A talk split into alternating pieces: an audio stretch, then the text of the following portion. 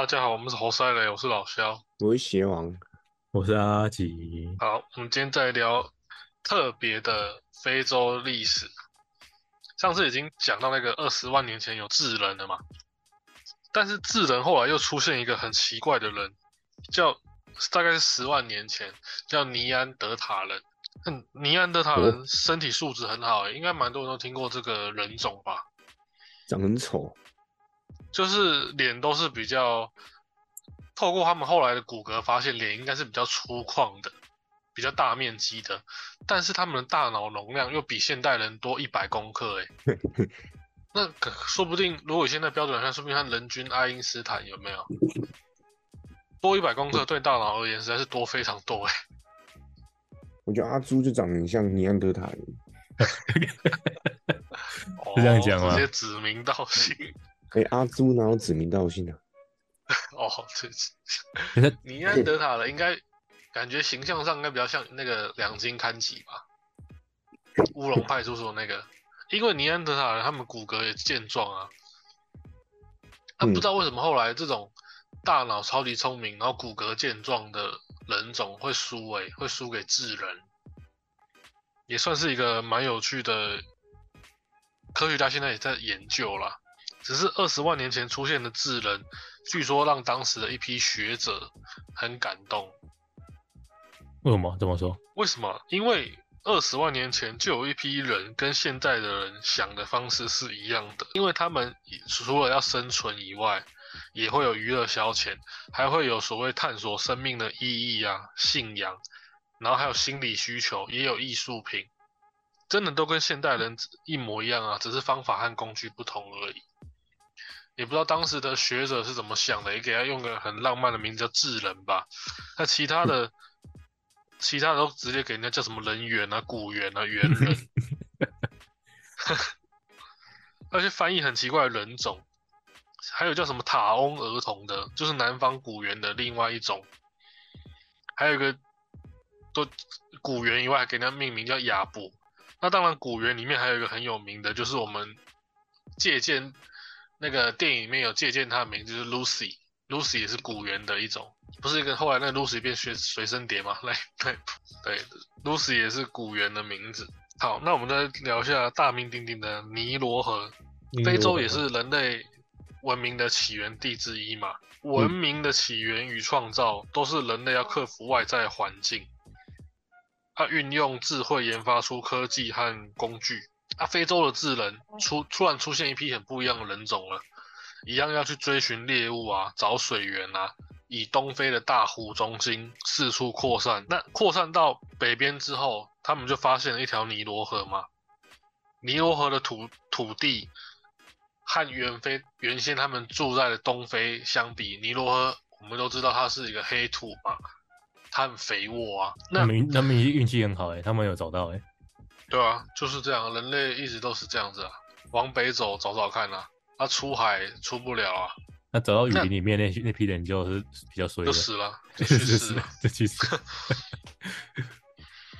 那尼罗河它也滋养伊索比亚以北的高原土地，一年有一半以以上的时间水源充足。然后那个尼罗河是大河嘛，所以它靠近出海口又有三角洲，就很有三角洲，土地又肥沃，那就很适合种种植农作物啦。就像那个中国不是有什么珠江三角洲嘛之类的，因为三角洲的话会让那个地势比较平缓。那尼罗河怎么讲？人家对以前的人来记载来说，它就是好像是埃及是尼罗河的正理，因为这个河河流给人类有丰富的食物啊。所谓水往北流，风向南吹，尼罗河对于埃及来讲就是这么重要。那你会发现，其实古文明都是大河文明，因为先有水才可以活下来对。大河文明才有机会发展什么？那个概念到现在一直在依然存在，就是一些聚落，有聚落之后就会有市场经济嘛。嗯，啊，我们人类从以前的古老的渔猎采集呀、游牧，到大概西元一两万年前开始定居，定居之后有农耕，农耕文明是人类很重要的一个起点之一，因为有农耕之后，你你才会相对有什么，你闲暇之余，你才能找点事情做嘛。就是因为以前人类生活实在太痛苦了，可以我可以补充一点，以前人类真的很悲哀。我们现在讲的是尼罗河古文明，大概就西元一两万年前了嘛。那一直到一千多年以以前哦，出土的很多人的那个化石，你知道他们会都会呈现什么样的画面吗？就是埋在土里面的，瘦小是很正常的。但是瘦小又不一定代表悲哀，又不是现代社会，对不对？因为像以前中国的战国时代，平均身高也才一百六十公分啊，所以一百七、一百八的回到以前，干都跟巨人没两样。可是这个不代表悲哀，就是真的以前人出土的很多化石，有些学者是真的很难过的，就是因为那些人的骨头啊，他埋在骨地底下的时候，那骨头都是弯曲的。有，为什么？因为以前没有那么多工具，工业革命以前哪有什么机器帮你？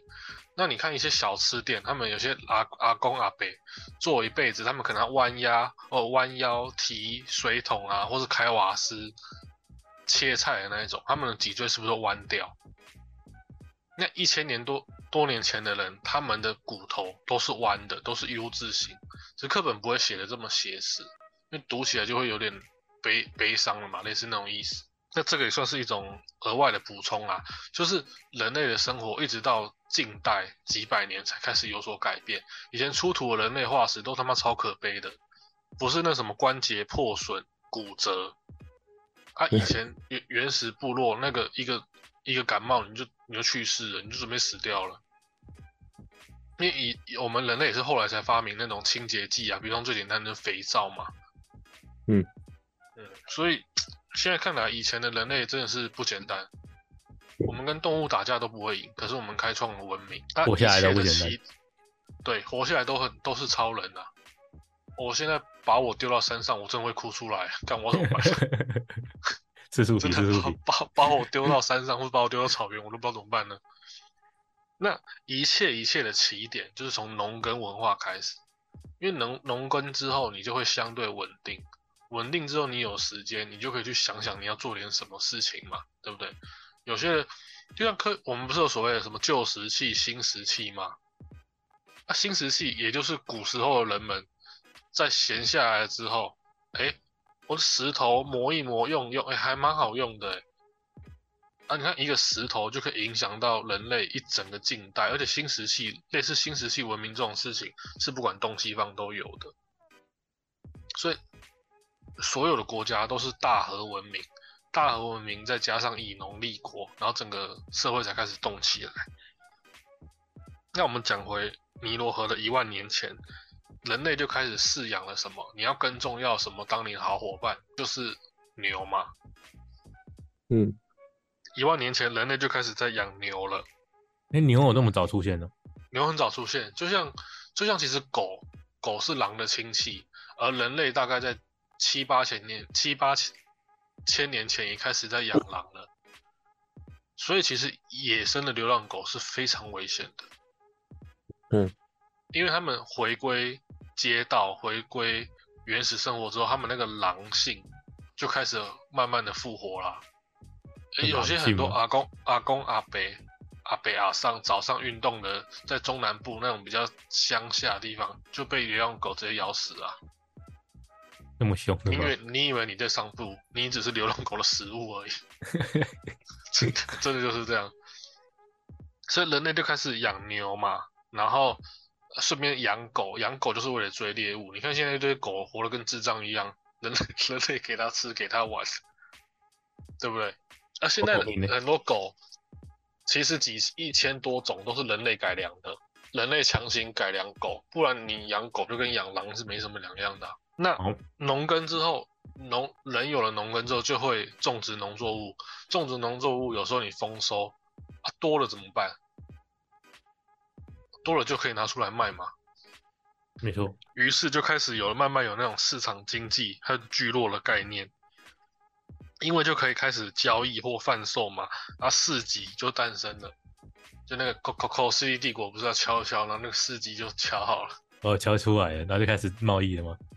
对对对，啊有市级之后就会有所谓的那个乡镇跟城市嘛，然后就会有乡下，就开始慢慢衍生到现在有什么乡下跟都市嘛。所以其实我们人类到现在好像某方面的社会体制一模一样，没什么改变。有些时候几万几千年下来也是没什么改变的，因为人类就是这样活着的啊。不过有时候就看一些地方啦，像台北人不是觉得 台北以外板桥是郊区，是这样子吗？啊，哎，板桥是郊区啊，其他地方都是乡下，不是有人这样讲吗？说只有台北才是都市，哦，哦，新北是郊区这样子。这么天龙人的吗？那据推测啊，就考古推测，大概农耕之后一阵子，一万年前，尼罗河旁就已经有大城市，而且就已经有几千人了。那只有几千人的城市，换算现在的地方，就是所谓的辛巴威啊、马利啊、伊索比亚也。嗯，但是那些城市先先卡位，但是现在都是烂地方，所以人还是其其实还是靠人啊，人还是挺重要的。接下来的文明考古出来，大概一两万年前，然后一直慢慢的走，走到一阵子，也走了蛮久，大概到三四三四千年前才开始出现改变。因为慢慢长期跟尼罗河慢慢相处的埃及人，他们观察了什么？人类文明开始的转动都和一个事情有关，就是观察天体运行。他们真的能看得到天体运行哦。就因为大家开始农耕文明之后，发现天体运行和世界的真理有关。这里我可以额外推荐给观众一个蛮好看的漫画，寓教于乐啊，它就像教科书一样，叫做那个东京参总，真的吗？吸血鬼哦，吸血鬼，所以以前古文明就有吸血鬼哦。好，我们我们马上进入下一个篇章，吸血鬼篇。这个那漫画看了蛮感动的，我想一下，叫《关于地球的转动》。历史西方不是西方不是罗马爆掉之后黑暗了一千年嘛？文明、嗯，有一批人觉得这个社会实在是太惨，但是怎么惨怎么惨，不管社会怎么变，天体运行都是一样的。反正那个漫画是真的是可以发人深省啊，会觉得人类还是比较活得这么，你可以放轻松，但是也不要太躺平，因为以前真的有一批人真的是活得很努力，让社会开始改变。就像以寿命来讲，人类几千几万年来，经济是随着历史在走嘛。那还有一点最需要考虑的，经济以外的考虑就是寿命。我们到一百五十年前，英属维多利亚时期，我们平均寿命才来到四十五岁，耶。所以以前的人真的是活得比路边的什么猪啊、狗啊、猴子都还不如。那寿命这么短，那出土的人骨化石又他妈的脊椎都是 U 字形，关节又常断掉，真的有够可悲的。那不管生这什么，你说你生活或生命多么的凄惨，天体运行都是一样的。所以人家不讲埃及人好像跟外星人有点关联吗？嗯，因为西方至少在宗教改革、文艺复兴也是六七百年前的事情，但是埃及人怎么三四千年前就开始观察到天体运行？你看，从几万年前进入农耕，三万年、两万年、一万年前，然后到大概再经过六七千年之后，突然间人类就开始在看天气，是怎样？是不是有外星人提点？要不然怎么会几万年来都没有什么灵感？然后就有一批埃及人开始在看天象，哎，因为观察天天体运行的规律久了之后，人类就会找到数学，数学也是世界的真理嘛，它是不会改变的。那有了数学，有了天体运行，你就可以找到什么时间和历法制度。那有了时间和历法制度，就是说你白天、晚上还有什么四季或者所谓的节气，不是有时候会涨潮，有时候会退潮。有时候会比较冷，有时候比较不冷。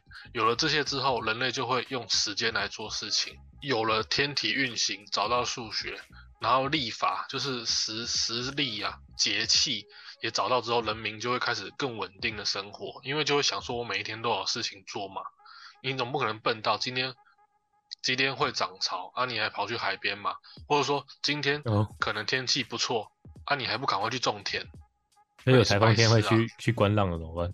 哦，现代人社会就是日常，你是现代的人真的都过得太舒服了。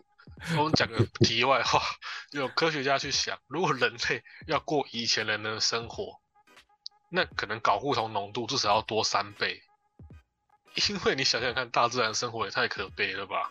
大自然生活，你搞固酮浓度如果不多个两三倍，看每天叫你走来走去，你就死掉了啊！看你会累死啊！在你累死之前，你连食物的影子都找不到。真的，现代人真的过得真的太舒服了。干出生就有疫苗可以打，啊，就算不行，每天买个便当也可以果腹。因为以前的生活，不知道不晓得我们几千几万年前那些祖先怎么那么有骨气啊？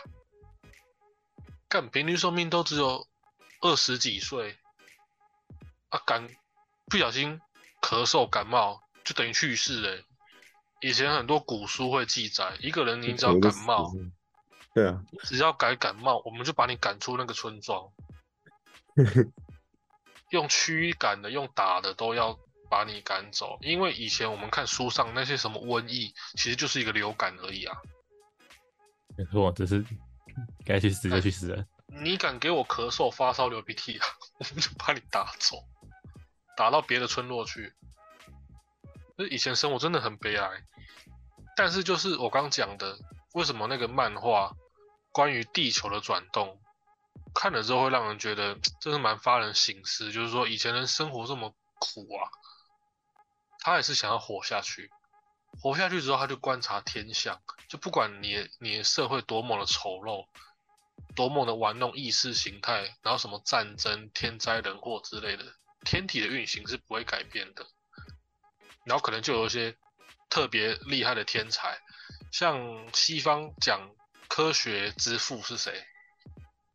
就是那个伽利略嘛，伽利略也是爱因斯坦的偶像。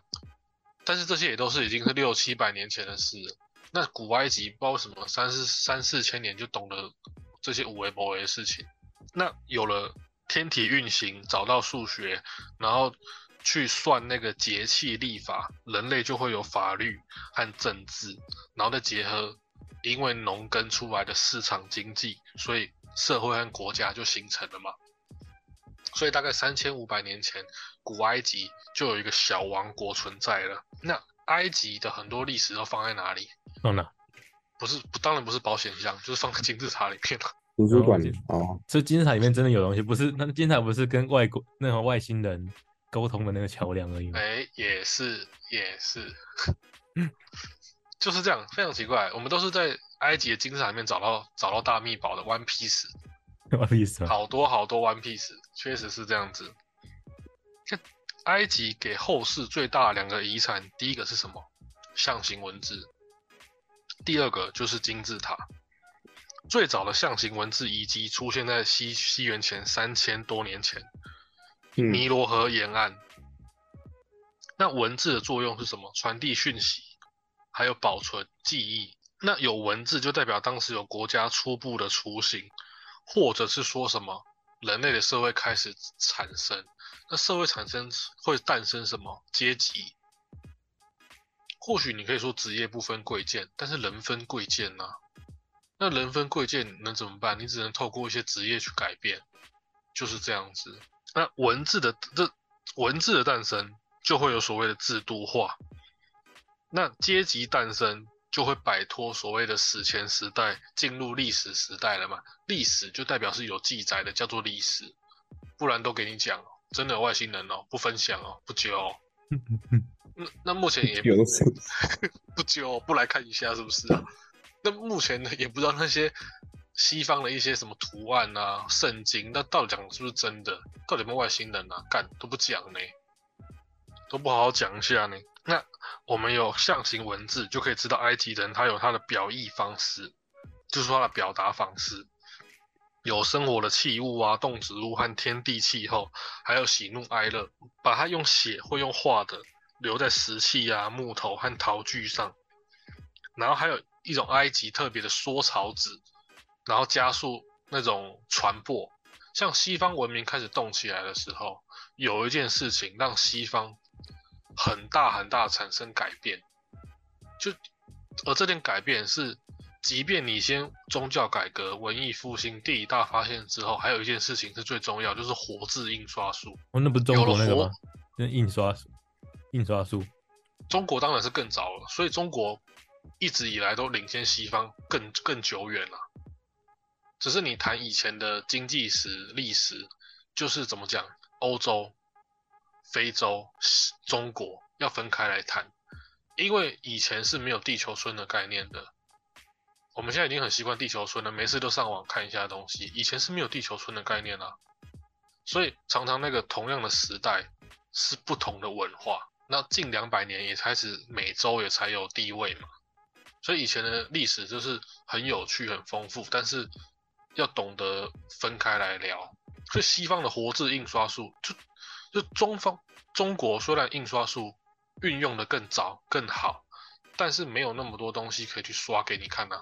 那西方的活字印刷术大概是西元一千五百多年前开始流行，活活字印刷术开始普及之后，让那些宗教、让那些教会的人不能把持知识啊。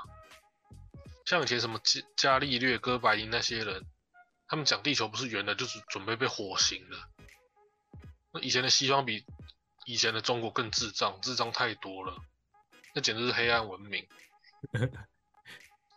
这很悲哀啊。那我们再讲回三四千年前的埃及，埃及人最相信一件事情是什么？轮哎，埃及人超级迷信，所以为什么外星人有时候最早连接就是除了美国人以外就是埃及人，因为埃及人超级迷信，他们所有的文物出土里面都跟死亡有关系。埃及人是超级相信死后会复活的一个民族，嗯，所以他们很重视什么陵墓、陵墓建筑。我补充一下 不是不是那个陵墓，就是修建什么死亡的那种居住所。补充个额外一点，中国已经发现秦始皇的陵墓吗，你说嗯但是这个人类历史上文明第一次出现大一统而且超强的古文明，为什么没有开挖呢？因为有些陵墓是不能挖的，挖完之后它会瞬间氧化，嗯，或是可能会以前病毒啊，或是可能会放出以前的古细菌什么的。不过以前的古细菌可能是也到现在也无法生存，最麻烦的是氧化问题。像我们都知道很有名的那个文物，就是世界知名的那个兵马俑嘛，对不对？兵马俑原本原本对原本出土的时候是很有很多颜色的，但是现在看到干有个可悲，都都已经全部变成泥土的颜色了。所以有时候你就算找到陵墓，最大的问题就是你不能挖啊。金字塔这些东西还真的可以挖可以找。讲讲好笑一点，就是说有牌照的是学者，没有牌照的是盗墓者了。敢都马在盗人家墓，讲好也对，他们他们用正义的名义去说我要那什么哎研究，哎，借看一下，借看一下啦，进来一下。金字塔的路线全部都是盗墓者挖的，金字塔的那些入口、出口不是一个哦。就像我们如果去一个建筑出口的，哎，你好，你好，入口在那里，出口在那里，对不对？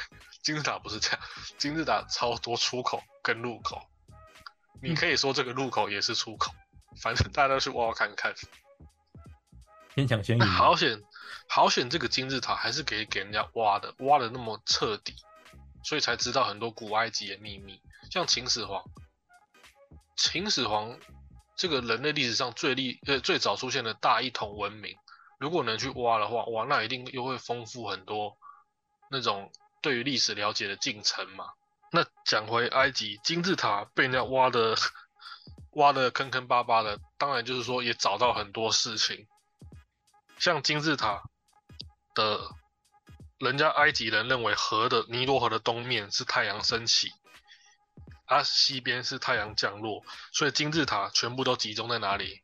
西岸嘛，就等于是死掉的地方。而哦最具代表性的金字塔，其实金字塔找到是以找到恐怖的地方是找到金字塔群落，金字塔不是一栋一栋的，是一个群落。啊，有时候人就觉得奇怪，干以前文明的力量，怎么可能盖一盖一个金字塔就已经很不得了？为什么盖一群啊？对，怎么盖游戏王不是也有这种借鉴吗？叫什么王家之谷嘛？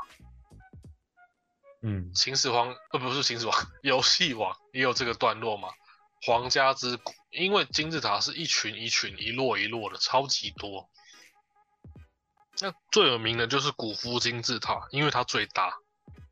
古夫金字塔有两百三十万块花岗岩构成，哪来那么多的石头啊？白眼，对，这花岗岩平均每一颗又重达两吨，快两三吨，这这到底怎么盖的？对啊，现代建筑也不可能盖这种东西啊！而且以前是用砌砌石块欸，干真的很像外星人。它金字塔其实不是光滑的，它是一个那个石头阶梯，石头阶梯叠起来，用现代技术根本也超级他妈超级难用，好不好？完工的时候，金字塔古夫金字塔为什么那么有名？它完工的时候，它高度快一百五十公尺，超过这个一百五十公尺的建筑，要等等到大概一千八百多年底的时候，就是埃菲尔铁塔诞生的时候才才有。等于说，西元前三千多年前盖金字塔，然后要再等大概四千年才超过，所以太奇怪了吧？古夫金字塔真的是金，因为整个金字塔都是非常莫名其妙的建筑，它最高还超级大，然后每一颗建材他妈超级重。干，如果现在做土木的工人，一个建材他妈要二点五吨，他妈直接回回家了，操，神经病啊！这怎么办？这怎么扛？那另一个很有名的金字塔就是图坦卡门。为什么梦？为什么图坦卡门有名这个金字塔大家很喜欢，所以它这个图坦它名字很小嘛，图坦卡门就是因为不知道为什么，不知道是大家很喜欢还是大家不喜欢，这个图坦卡门金字塔是最少被破坏的金字塔。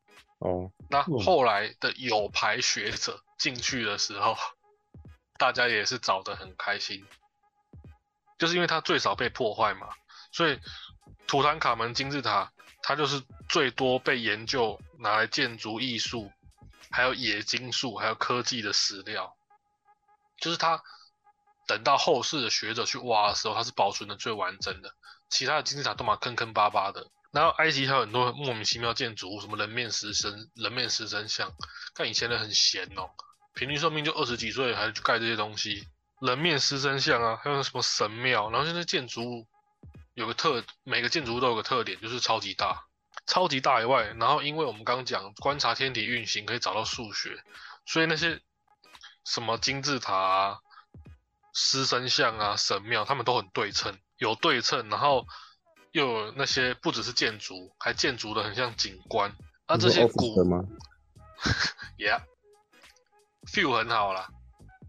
哦，一直到后来亚历山大建立托勒密王朝之后，埃及的建筑风格才受到希腊啊、西亚的历史才开始慢慢不一样。所以啊，一那个古阿拉伯人有一句谚语啦：“万物都会消失，金字塔永存。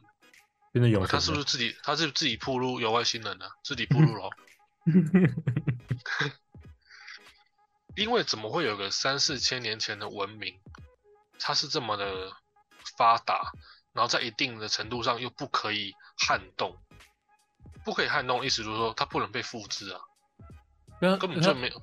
因为它这么有名，但是它却没有传到现代，太久了，后来太久远了，不可考了，因为它真的其实是蛮久远，它是西元前呢、对吧、可是我们我们现在是西元后的两千年，因为发达东西，是西元前的三四千年前，等于说我们这样种个间隔已经五六千年嘞、这样这样有中间有断点嘛？不然发达东西怎么会传一传就传到没有了？外星人离开地球了，可能那批人就不够厉害吧，不不不然够厉害吗？现在非洲人应该统治世界啊。也是啊，给他们给他们先活二十万年前，二十万年前给他们先活还不是没用？有现在不是现在还不是你哥你哥的，干先给你发展二十万年没用，人家美国人两百年就有用，就统一世界了，哎没还没统一，所以还是还是得看人呐、嗯，啊，埃及又是很奉行什么君主专制和神权统治。大家会发现，其实不管为什么东西方都会有皇权、神权，因为以前你活着就只有一件事情要做，就是生存。那、生存的话，就代表你一定要有一个领导，社会要有所谓的管理层。所以你会发现，其实几万年前人类生活跟现在还是很像。你进去，老板就是你的皇帝啊，是一样的意思啊。你进去公司也是这样啊，进去哪里都是这样啊。因为以前生存很困难，所以要有领导人来告诉大家说，哎，比方说，哎，你去那里种田，你去那里捕鱼。好，现在有天灾了，大家一起来帮忙之类的，就是这样。啊，古埃及其实古埃及人超悲惨的，因为法老王的权力过分强大，因为他们把法老王又赋予神格，神话，啊，神格就是那个谁，太阳神拉嘛，那张异神龙，那张卡片啊，可以神龙，哦，啊，太阳神拉在人间的化身就是国家统治者，就被称为法老。法老和嗯祭司就是神在世上的代言人。那什么叫做世界上的代言人？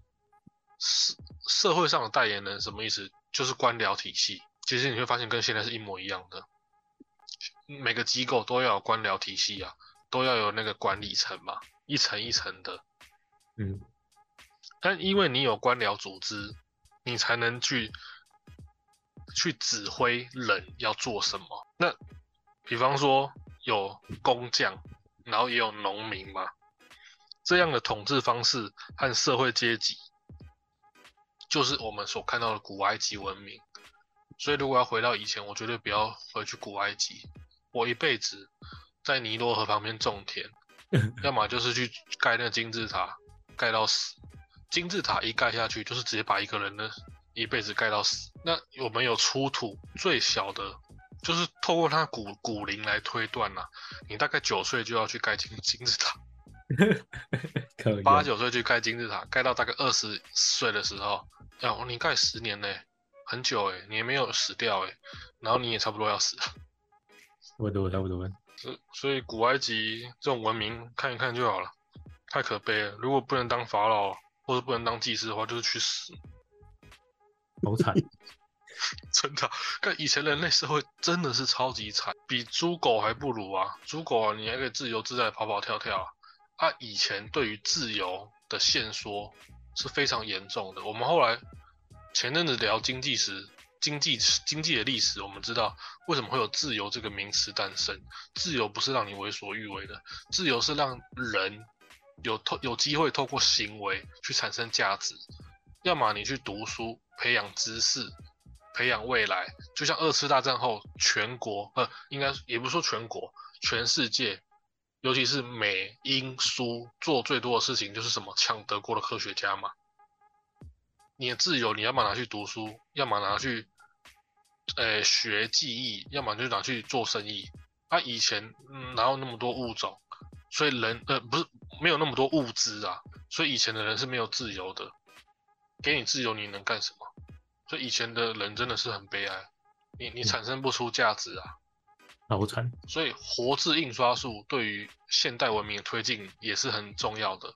这样子，那些教会、那些宗教就不能长期把持知识啊。能啊翻身吗有了？有了有了知识之后，你才有机会。看你在讲什么鬼话？看谁要相信你、啊？那类似这种意思，你你才能去做不同的事情啊。好，那今天古埃及尼罗河三四千年前就先分享到这里，大没错，家拜拜。拜拜。拜拜。